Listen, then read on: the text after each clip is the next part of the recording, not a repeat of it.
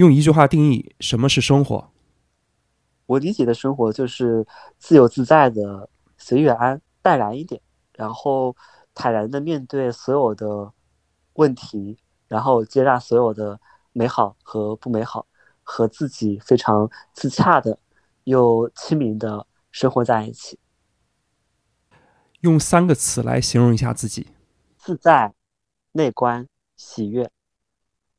快速分享一件最能代表你生活方式或者是生活态度的一件事。想几点睡就几点睡，想几点醒就几点醒。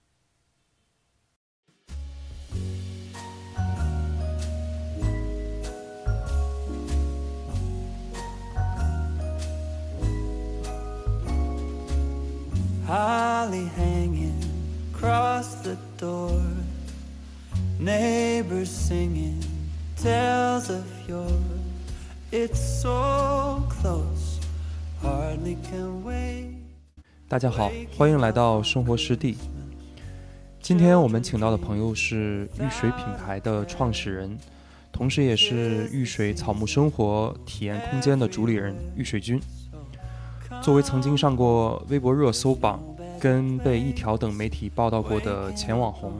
我们将一起来解开玉水君是如何将草木艺术融于工作和生活的。Snowflakes dancing in the street. 啊，然后其实今天主要的一个主题就是想说聊聊你这个上学，然后包括你现在整个工作的这样的一个状态吧，然后把你的一些生活的经验，主要还是想说分享给我们的这样的一个听众啊，大概就是这样。然后反正按照惯例的话，开场还是会有嘉宾来做一个自我介绍吧。那你先，要不然跟大家介绍一下你自己好不好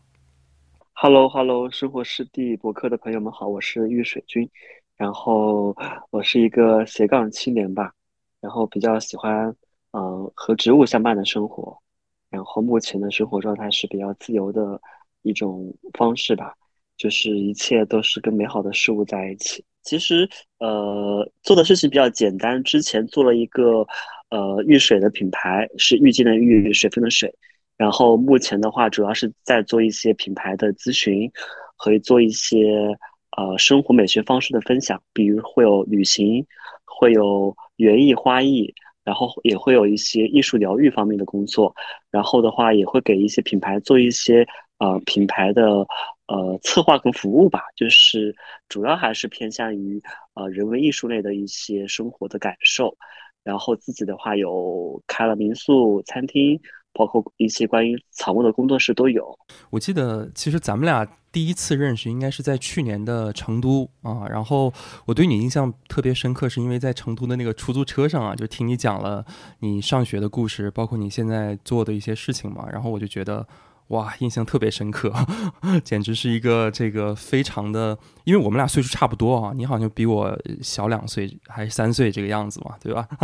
对，但是我觉得你的生活方式跟我印象中传统我们这一代人的生活方式其实区别还是蛮大的。其实回到你刚才讲的，你现在做的一些事情来讲，就是你为什么会选择一种就是与草木为伴的这样的一个生活方式呢？就是是什么促使你走上了这么一条路啊？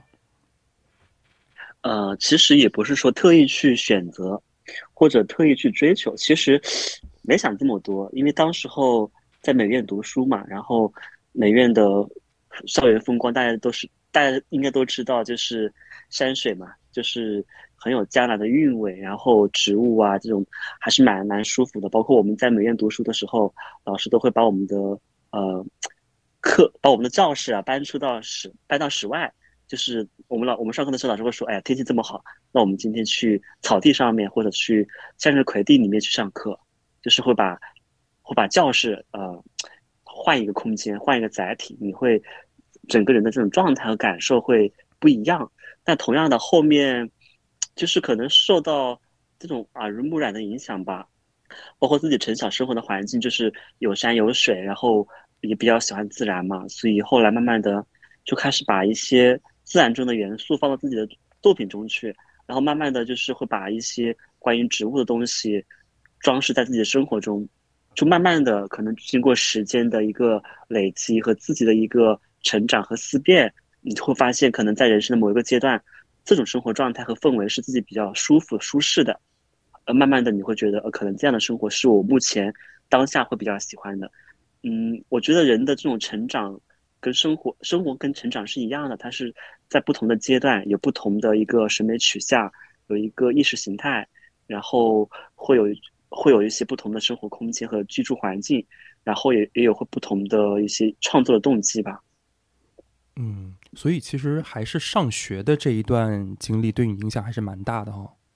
嗯、在美院的那几年嘛，可能确实对我整个人生的这种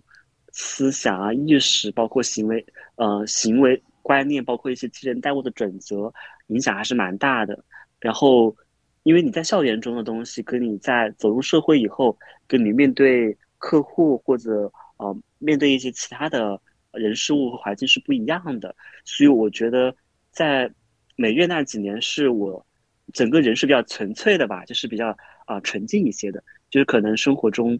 工作以后的一些事情，可能有些东西不是你能左右，但是我们在艺术创作的时候是能够比较纯粹的，然后在自己的生活中也是可以纯粹一些的。正好你提到美院了这个事儿，我本来是想放到后面跟你聊一聊的啊。那顺带着这个聊美院的事儿，其实之前我记得你跟我讲过，包括你其实网上也公开的，大家可以去查啊。这个也很多的关于你的报道，说你其实考这个中国美术学院，其实是你是之前是复读了三年的。你介意聊聊这个复读的事儿吗？不介意啊，因为其实不是专业的问题啊，是文化课的问题。文化课也挺好的，对于语言的能力会比较弱一点。然后我我英语是不太好，昨天还跟朋友聊这个问题，因为他是做同声翻译的嘛，他语言就很好，英语、日语、法语、俄语都会，然后我就特别羡慕，然后就会觉得每个人的天赋不一样，但是每个人可以通过自己的成长的经历，在一个比较合适的契机之下或者一个阶段，能够挖掘自己的天赋，并且能把自己的天赋释放出来、展示出来。我觉得这样的状态还蛮美妙的。其实，嗯、关于之前艺考，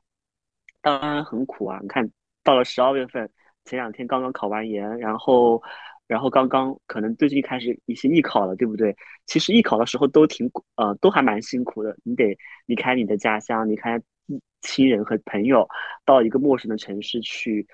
为了所谓的理想去奋斗。其实你也不确定能不能考上美院，但是自己觉得我好像也不差，还是能上美院的。我我很 我很笃定，我非常笃定，就是一定得上中国美院，然后非他不上，其他学校都看不上。然后事实上面也也是能考上，但是可能中间会有点曲折，但是这个曲折呢，我觉得也是很正常的。但是，嗯，但是当你读上美院以后，你会发现这个曲折的这个过这个阶段和时间，会让你比其他的，比可能相对来说，可能那个时候你进入美院以后，你会发现我好像比其他人要更加的遇事要成熟稳重一些。哦，当然也不是说每个每个曲折的人都会成熟稳重，至少我会把那一段时间去自我去沉淀、去去剖析或者去去思考，哎，这个过程中我得到了什么，呃，失去了什么，我该怎么去面对？其实这段过程中你会发现自己在成长，这个可能对我来说，可能比考上美院能考个全国第几更重要，就是因为这些东西是影响你终身的。然后你考上美院。你比如说你专业第一考进美院还是最后一名考进美院，它只是代表着那这个阶段，这个阶段必然是过会过去，会开启下一个阶段。但是你以一种什么样的状态去开启下一个阶段和人生是非常重要的。那恰恰可能就是 中间的路多走了一会儿，然后我有更更多的时间，更加从容、比较从容的去去思考和去面对面对这些事情。包括后来读研究生。考研究生也是这样子，就是我可能在美院多待了三年，然后能够去想明白自己，我我到底是想做什么？我想做个艺术家，还是做一个自由工作者，还是做一个学学者？你会越来越清晰这些路吧。呃，因为复读这个事儿啊，我自己没有经历啊，我没有经验复读，但是我其实身边是有朋友复读过的。其实，在整个复读的，我觉得复读一年啊，其实就有一点卧薪尝胆的意思了，因为你面对的都是一些比你晚辈的人嘛。但是你复读了三年，其实我我我还挺好奇的，就是到底这个过程当中，就是是什么能够让你一直这么能够，我不知道这个词合不合适啊，打鸡血合不合适啊，但是一直能让你这么坚持的去要去考美院，就是 这个过程当中到底什么给你的能量？可能吧，打鸡血打三年，这个状态也太持久了，不太现实。就是呃，怎么说呢？可能在那，在一个十七八岁的年纪，没有太多选择，因为那种状态下面你是很纯粹的，你可能你的人生就是高考，就是考一个学校，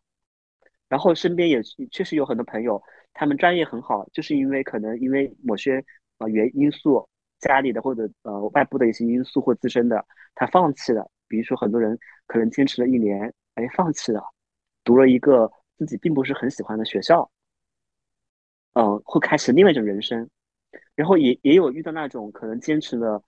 呃一一段时间，他考上了美院，又开启了另外一种人生。你会问自己，你想止于此吗？就是觉得可能啊，十七八岁人生才开始，你你就被他打倒吗？或者被他转变吗？我觉得，嗯。然后当你走到美院，然后遇到这么多，嗯，你可能以前一起一起在准备艺考的人，他们可能专业还没你好，或者或者差不多，他们都考上了，觉得自己凭什么考不上？为什么考不上？你会问自己。我觉得可能现在回想起来，在那个年纪，可能更多的是因为不甘吧，就是有点不到黄河心不死的状态。然后我本身就是金牛座，就是 骨头越难啃就越越想啃，你懂吗？嗯就是嗯然后我后来觉得，有时候离胜利或者离成功或者离彼岸，可能就是差那么一口气。然后这个问题其实之前很多采访的时候有问到过，我很我我后来觉得可能有时候不是事情，不不是事情有多难，而是人自己放弃了。很多时候是自己自我放弃了。其实很多时候觉得，嗯，哎，这个复读很苦，或者说我想达到这个高度，很要吃很多苦，要经历很多东西，那我是不是能够安逸一点？那确实也能生活，有些东西在那个年纪是可以去坚持一下，对吧？对。然后我当时候也放弃了读博，也放弃了留校，然后自己出来创业，然后做一些喜欢的事情，其实过得也蛮开心的。那你觉得如果再给你一次选择的话，你是选择读博，还是选择你现在的生活？两种状态，就是如果你想过得安稳一点，那我自己留校读个博士，然后在在学校里熬一熬，对不对？拿拿职称，这样过一辈子也蛮安逸的。至少你是受人尊重的老师嘛，哎，美院的老师，对不对？还挺挺牛的。那你如果回到人所谓的自由和自我来讲，那我觉得我还是会选择自己出来做一些事情。嗯，哎，其实你刚才也提到，你身边有些朋友，然后他们可能也会经历一种这个，你说考研啊、复读啊、升国的一些不同的选择。呃，其实回归到像很多吧，我们说这个一般人的生活，我打引号的一般人啊，就正常的一个生活轨迹，可能都是大家毕了业了之后，然后找了一份相对比较安稳的工作，然后可能工作了一段时间，突然自我觉醒了，觉得不行，我一辈子不能这么过了啊，可能需要做出一些改变。但其实我看你整个的这个人生的轨迹啊，从复读三年到美院，还有就是我发现你在大学期间，呃，这个还租了一栋别墅是吧？去做这个草木的生活空间，对，然后再到毕业，哎，我觉得你就是整个的一个人生的路线就是。想得很通透，就是想的是要过一种，呃，我不知道合不合适啊，就有点像自己一种世外桃源的感觉。就是，呃，就是我我在想，就是什么样的一些具体的事情去促成了你一直是这么样的一个坚定，或者是你一直这么坚定的想要一种这样的一种生活方式呢？其实你刚刚有讲到一个词很重要，就是自我觉醒。其实，呃，我之前看过，应该是蒋勋还是谁的一本书，好像不是蒋勋，就是台湾的一个呃中国台湾的一个学者，他写了一本关于呃自我觉醒的书，大家可以去看一看，还蛮好的。呃，其实每个人按照理论上来讲，每个人可能一辈子都有一次或者不止一次的自我觉醒，但是每个人自我的觉醒的时间和阶段不一样。很多人可能是很小的时候，很多人可能是在中年，很多人可能是在生命的垂垂老矣的时候。但是每个人自我觉醒的时间不一样。我小时候大概小学的时候，我就有点自我觉醒，就觉得，嗯，我想去更更大的地方看看，然后也明白，就是我可能想去这个地方，我得具备具备什么样的能力才能达到，并且我会为了这个目标去努力。我大概我现在想想，在我小学四五年级的时候就开始有这种萌芽了。我还比较幸运，就是我身边的呃亲人，我的父母，包括我我遇到的老我我的老师，包括我身边的朋友，他们都乐于助我吧，就他们还蛮尊重我的选择和我的意愿。就是我总体来说，我的人生就是没有受到太多的外部的一些干预，或者说一些捆绑。就是我整体来说还是自己能够比较随心的去做一些自己喜欢的事情。然后我觉得这个我还蛮蛮幸运的。嗯然后工作以后或者走入社会以后，我身边的朋友或者我的合作伙伴，他们愿意给我一些机会，给我让我去去试探自己的一些想法，然后也能也能保持一个基本的一个生活还不错。所以我觉得我我我我还比较幸运吧，就是身边方方面面的一些遇到的一些人和人事物还是比较美好的。所以反过来，可能就是因为有受到这种美好的人事物的这种，对吧？这种帮助啊，或者这种互相的分享，然后忽然我觉得，我我就希望自己能够更能够保持这种比较纯粹、比较亲民的这种人生的信仰或者这种态度去生活、去工作、去做一些自己能够觉得有有趣、有意义的事情吧。其实你看啊，就是刚才呃，咱们聊到一个点嘛，就是其实你一直很向往这种草木的生活，然后包括你现在的整个的品牌啊，包括你在大学期间租了一栋别墅，呃，我不知道你租别墅具体租下来之后是干什么在里面。当时候呢是在学校，然后呢老师说，哎，他在装修，他在装修，然后他装到一半，他说，哎，不想装了，因为一栋大别墅装装下来也得至少得百来万，对不对？嗯，当时获得的话，一几年自己百来万在杭州都能买买一套还不错的房啊，首付。然后他后来就不装了。那我说，诶，我说我也想租个房子，租个工作室。然后他说，要不然你去看一下。然后我一去，哎呦，这个环境啊、采光啊，包括各个方面还挺好的。然后我就拿过来了，再开始自己自己改造。因为以前还以前本来就是像我们在读美院，自己会出来租一些工作室进行创作嘛，对不对？因为住学校的话，场地比较小，嗯，你有些作品创作比较大，可能就是难以施展嘛。我们就是租的，这个可能在我们艺术院，在美院还是蛮流行，就是大家会租一些工，租一些空间出来做一些工作室，然后平时会有一些朋友之间会聚一聚啊，就是这种空间。然后后我后来就，因为毕竟自己一直喜欢植物嘛，然后也然后开始做一些植物的创作，然后后来就开始把整个空间里面。放了各种不同的植物作品啊，包括一些植物标本，然后开始去呈现。然后后来通过一些媒体的报道，发现哎，大家好像还蛮享受这种生活状态，也觉得好像这种这么一个空间，又是自然的，又有一些中中式的意味，又有一些现代的生活方式和审美意象和意趣在里面。嗯，然后后媒体报道这种，嗯，几乎当时候全国的媒体都有分有报道分享过，然后也也有很多网友说。呃，特别喜欢这种生活状态，然后我后来发现，可能有时候自己做的一些事情，确实可以通过一些比较合适的方式去分享，然后能够把这种美好的，或者把自己对于生活的态度，或者自己的一些人生的一些态度和一些想法，能够去分享出去，也可能能给其他受困于生活或者自我的人，能够有一些启迪。就是我觉得可能很多听众朋友可能不了解背景啊，呃，我这里稍微补充一点，就是如果没记错的话，应该是你之前应该接受过，呃，是一条的报道，还是一条之前有写过关于你的文章是吧？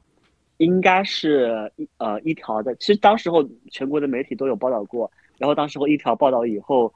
特别炸，当天我记得很清楚，我在家里做饭，然后突然就是有我各种人开始艾特我，说说我上热搜了，当时候我记得。当天全网最高的时候，应该是在全网第二。哇，那那很很牛啊！最最火的时候，李子柒的团队有过来。当时候呃，也不能说他啊，就是当时会有很多，因为当时候小红书和抖音都还没起来嘛。然后当时候就有很多媒体公媒体公司想过来，就是谈一下合作。我我都我都拒绝了。然后当时候也也做了一些也也有一些跟其他的一些一些公司有有合作，但是也都后面也不疾而终了。我后来发现一个问题，可能像我这样的性格，其实很难去跟一些所谓的商人去一些合作，因为玩不过别人的套路。然后后来会觉得，那可能还是得自己得静静下来，去重新梳理一下自己到底要做什么。对，后来这个中间也遇到了很多网友，然后这些网友们呢，可能也是各个行业的一些呃翘楚，他们给我带来了一些他们自己的人生的分享，然后我我还蛮受启迪，我后来就开始在在做一些自己的事情，然后也还不错，至少也也不用过度的担心生计问题吧，所以也是比较幸运的，所以我我这个人可能特别喜欢跟人聊天，就是你能够。在交流中能够看到别人的很多成长的故事和经历，然后自己也能够去进行一个思考或者一个反思。哎，如果换作是我，我会怎么去做？怎么去面对这件事情？后来，像我，嗯，当时候比较有话题的时候，其实有众筹了民宿，民宿嘛，因为当时候很很很流行众筹，然后这个事情后来也不疾而终的嘛，因为。合同出了问，合同出了问题，然后我选择选择就是分文不要的离开这个项目，然后后来去旅行了，去旅行的过程中就遇到了出版社，就是中国农业出版社，然后也然后那些主编也也之前看过我的报道，然后也觉得我这种生活状态和方式还蛮好的，后来就写了就把我自己的生活状态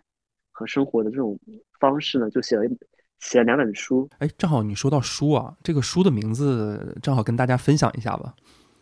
嗯，后来写了写了几本书嘛，然后有一本书叫《随遇安》，然后呢，其实是取了我的笔名中的一个“遇”字，就是遇见万物嘛。然后水的话就是水利万万而不争嘛。然后君嘛就是君子的君，就是他们怎么很多网友说我的生活就是很很很很佛系很仙嘛，然后就像一个。在在修仙的小神仙一样，然后叫君嘛，就真君嘛，因为道家里面的真菌嘛，就所以叫做遇水，叫就就会有这么一个笔名嘛。这本书我觉得正好你提到了，然后而且你刚才也讲到了，你很乐于把你的生活方式分享给大家嘛。其实你这你这本书里应该主要写的是，呃，围绕着这个植物生活美学的一些内容是吗？是的，其实就是把那几年自己怎么改造这栋房子。怎么在这个房子里生活？呃，把一些产生的一些美好的呃画面、瞬间，或者遇到的一些有趣的人事物，能够呃分享出来吧？对，嗯，所以是核心是通过呃植物这件事情，然后去展现生活的一种美好，我可以这么理解吗？啊，嗯，我有一个标签就是草木生活美学践行者，然后其实围绕围绕着植物、围绕着草木，能够展开很多。围绕着衣食，围绕着生活的衣食住行，包括艺术创作，包括所谓的人生的信条，是能够展开很多的。你像在中国的时候，我们以前的文人雅士，你看竹林七贤，对吧？用竹子比喻气中国人的气节。然后你在唐宋的时候，这些文文人墨客的都通过托物言志嘛，咏物，对不对？通过一些植物去表达人生的一些境界和一些。一些豪情万丈的一些情操，然后再我们再回到西方，我们的无论是艺术作品，还是说我们的一些设计，其实都是通过物质物这个载体去呈现的。包括到回到我们现在的生活方式，无论是中国的一些呃文化呃一些工艺美术品，还是说一些非物质文化遗产，包括再回到西方的现在的所谓的这种呃呃奢侈品，包括你看爱马仕、迪奥，他们都会。也用了很多关于植物的很多元素去呈现他们的作品，去去传传递很多价值观和一些生活美学态度。那同样的，其实，在我们的我们的中国，我们无论是在古代还是在现代，我们的很多生活都是围绕着植物展开的。我们的茶是宁可食无肉，不可居无竹嘛。包括我们的苏州的园林，必须有亭堂楼，有有回廊，有石头，得有芭蕉，对吧？有这么多东西，就是每个不同的民族或者文化里面都会有一些不同的载体和一些表现的载体，所以我觉得这些东西是能够影响影响人的，影响人类的。其实再回到现代，大家在大城市里，在北上广生活的工作强度不用说嘛，对不对？我相信大家如果不用考虑生活，没人愿意工作，或者没没有谁会这么努力的工作。大家为什么会会说，哎，会把德清说，哎，这个是上海的后花园？为什么会有这么多人喜欢杭州？觉得杭州这个山山水就是人杰地灵嘛，有山有水，对不对？可进可退。就大家会发现，就是我们在城市里见过了这么多繁华的东西，当我们再回到大自然中的时候，你会觉得哇，我好像整个人是找到了家了，就是本来我们人就是从大自然中而来，对不对？然后因为居住，然后形成城市，在城市中生活，但是后来发现，好像在城市中生活可以吃得更好，穿得更好，但是精神更空虚。我们要回到大自然中去，大自然能够给予人很多力量，这种东西很说不清楚，就是一种磁场的反应。然后其实我后来在美院的时候，很重要的就是我接触，就是有接受到了哲学的东西。然后我当时会有美院有个老师，他讲哲学，讲东西方的哲学，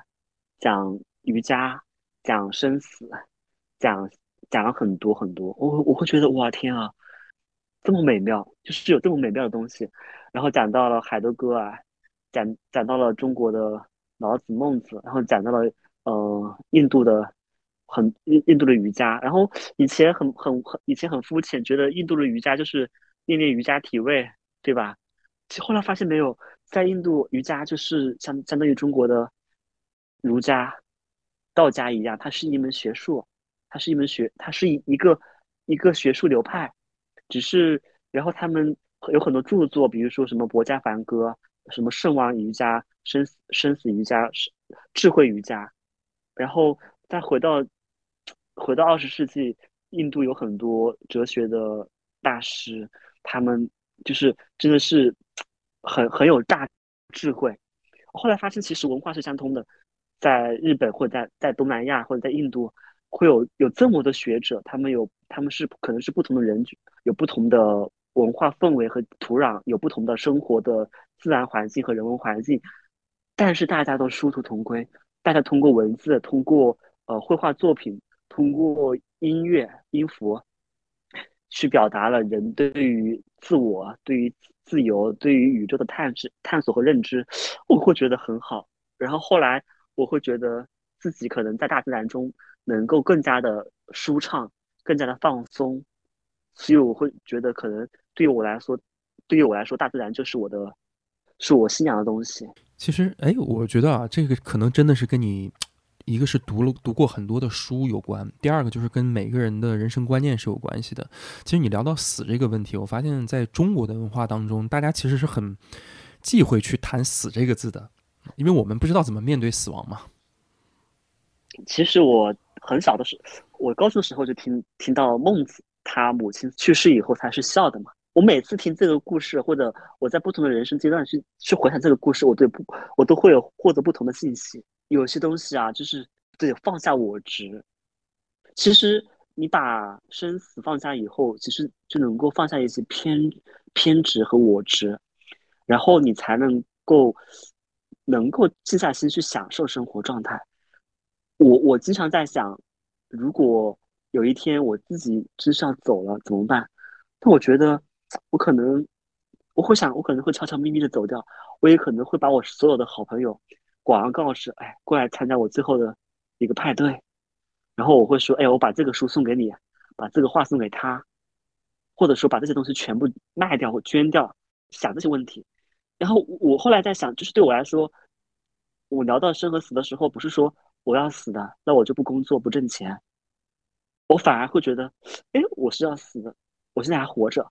我想吃这个想穿那个，那我就努力的去工作。当然，我得表明一点，就是。我这种生活状态，呃，不是是标榜，是吹捧啊！大家得学我这样去生活，因为我觉得每个人都，我我希望是每个人都能找到自己生适合自己当下的生活状态。当下这个是很重要的一个词，当下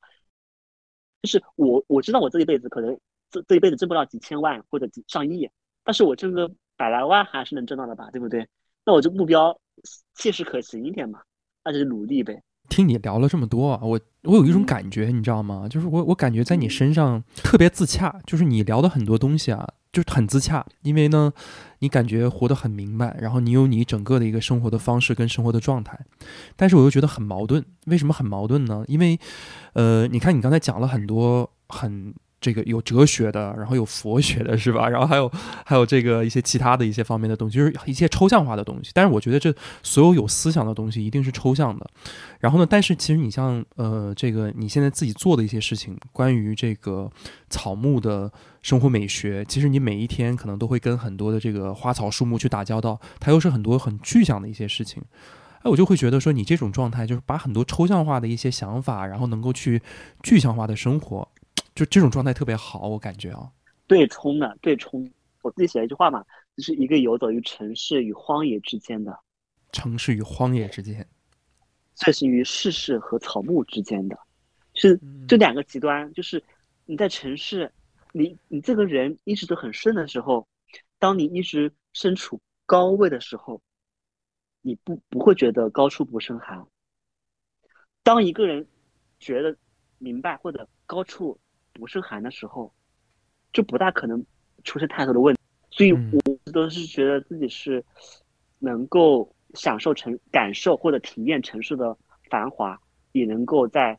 山野静下心来冥想、发呆或者生活几天，或者生活一段时间。然后让我一直生活在山里面，我也做不到。说实话，很早的时候你就提过那个，哎，你你当时一条就是类似于你火那阵儿是一六年是吧？我没记错的话，一七年一八一八年，一八年哦，一八年。然后你说那个当时是李子柒的那个制作团队是来找你吗？其实当时候有很多这种自媒体公司啊，自媒体包括很多公司嗯都都说要签，但是我当时候稍微去了解了一下法律，可能大概率还是被架空，就是可能他们公司呃他们子他们的公司呃和我新成立一个公司，可能是用与用玉水军三个名字去去注册一个商标或者账号，然后这个可能他们持大大股他们持大股份。你之前我听说你，哎，是你跟我说还是谁跟我说的？我记得你之前是说是给马云做过实实验是吧？哎呀，还是给一些以前给一些大佬、一些大、一些比较好的品牌做过晚宴的。就是那说明你的这个厨艺还是还是小小有名声的呀。没有，没有，没有，没有，真的就是朋友们帮衬，真的就是朋友们帮衬。就是我后来发现，其实能力是一方面，你的能力能不能在一些好的平台呈现和展现，就得看你的资源。就是你，你可我相信很多人能力比我强，我相信现在唱的最好的绝对不是最好的，但是他能出来，肯定是他具备了某种他不具备的因素。所以我觉得人的成功啊，或者是方方面面的。你具备一定的专业能力，这是基本。于此之外，很难说清楚了。就是可能时势、天时、地利、人和嘛，对不对？我但是能做的就是把自己的能力达到一个最高的匹配度。至于其他的东西，真的只能是就是顺其自然的，就是时势造英英雄嘛，真的是这样子。我相信这个人今天能火，可能再过十年就不一定能火。就是每个时代都有每个时代的不同的审美嘛。不同的时代，呃，各个方面的需求和导向都不一样，所以我觉得反过来不要活得过去。就是以前如果你火过，哎，是一次比较好的人生体验，那就够了，对吧？水往水往水一直人往高处走，嗯，水往低处流。对，啊，嗯这个高处，我觉得这个高处可能我的理解可能不一定是物理物理空间上的高处，这个高处是自己的精神高度，真的，我觉得无论所谓的高处和低处，有物象、有表、有表、有有表和里，所以我觉得大部分人对都是理解都处于表象的东西，对吧？我也见过几个有钱人，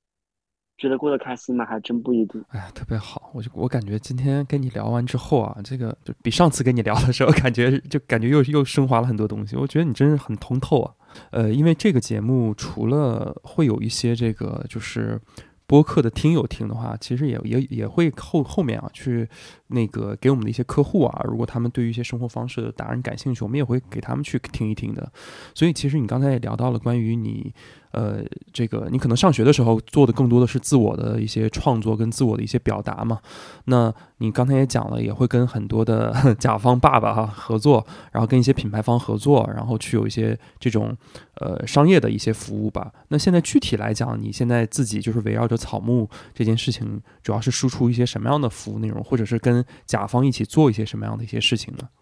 哎，对，因为其实。嗯，像我我在美院其实读了还蛮多专业的，因为我这个人猎奇心比较重的嘛，就是好奇心害死猫。所以我经常跟自己说，好奇心要有度，就是是就是过之过之不及嘛。策划、策展，包括品牌，其实都有学过。然后只是说后来因为还还是想做个艺术家，可能就没太关注这一块。然后工作以后，我后来发现，呃，我可能。我我把我之前的东西都都重新又捡起来了，我发现我可以独立的写好一个一个案子，然后也能考虑的比较细，然后让客户觉得，哎，这个呃，不光有有天马行空的想法，然后也有可具体的落地的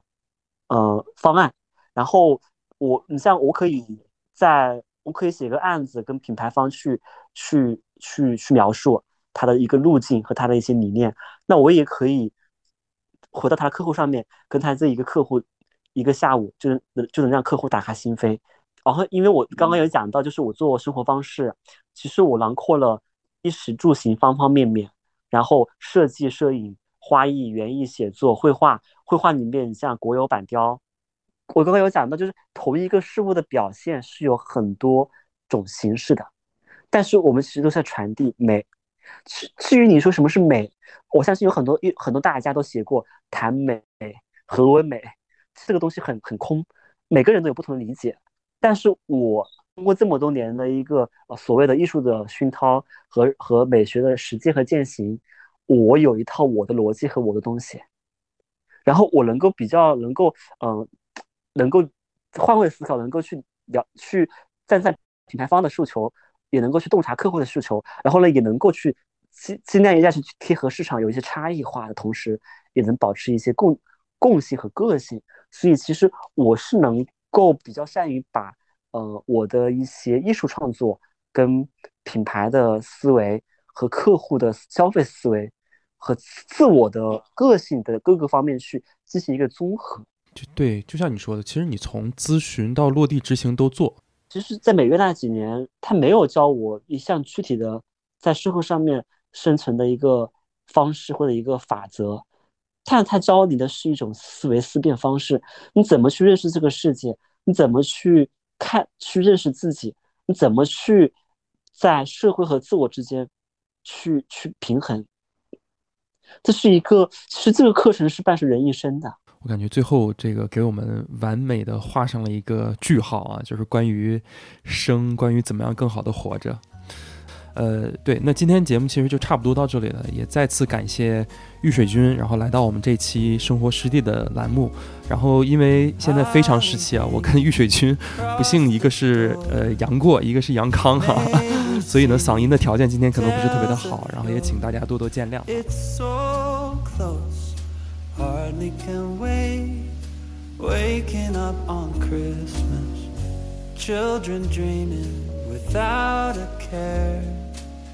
Tis the season most everywhere. So come home, there's no better place. Waking up on Christmas.